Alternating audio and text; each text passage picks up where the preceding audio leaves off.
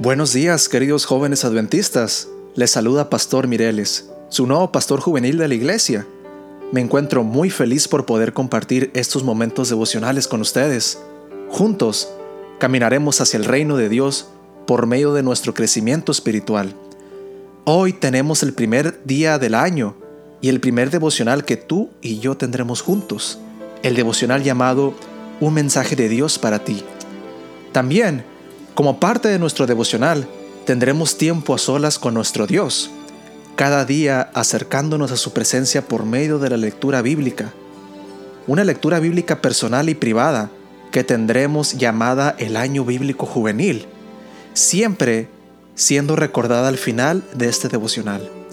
Siéntanse bienvenidos a este espacio donde podrán sentirse apegados a la presencia de Dios y donde aprenderemos juntos cada día un nuevo principio para la vida diaria, un mensaje de Dios para ti. Enero 1. Comencemos subiendo a la torre. Proverbios 18:10. Dios es como una alta torre, hacia Él corren los buenos para ponerse a salvo. Por fin un año nuevo, qué alivio, después de un 2020 marcado por una pandemia y un 2021 por una lenta recuperación. Creo que todos nos sentimos afortunados de poder comenzar de nuevo. Hoy se despliegan ante nosotros 365 nuevos días, 8.760 horas, 525.600 minutos y 31.536.000 segundos, que Dios pone a nuestras manos como un precioso regalo.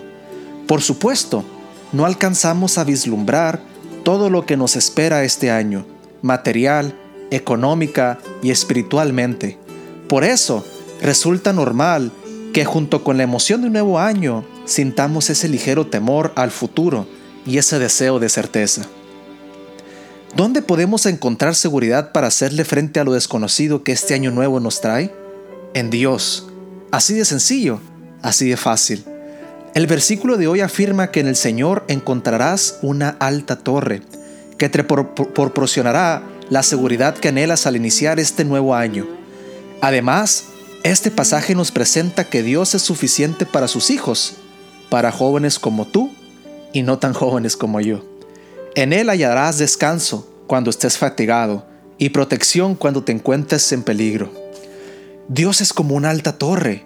La palabra torre también se puede traducir como refugio, lecho de flores o casa se refiere a un lugar donde puedes encontrar protección frente a los embates de la vida o reposo cuando estás cansado y angustiado por el incesante trajinar de la existencia. Hacia Él corren los buenos. Lo segundo que Salomón nos dice es que quienes corren hacia Dios reciben el calificativo de buenos. No tenemos que ser buenos para ir a Dios. Somos buenos cuando vamos a Él. Para ponerse a salvo. Debido a la altura de la torre, los que se refugian en ella quedan fuera de todo peligro. Apreciado joven, tal vez cuando miras el futuro, el panorama luce confuso, pero recuerda que cuando contamos con una alta torre que tiene las puertas abiertas para que nos refugiemos en ella siempre que lo necesitemos, hay protección y refugio disponible para ti en el nombre del Señor. ¿Qué te parece si comenzamos el año subiendo esta torre maravillosa? Desde ahí podemos visualizar lo sorprendente y bueno que es Dios.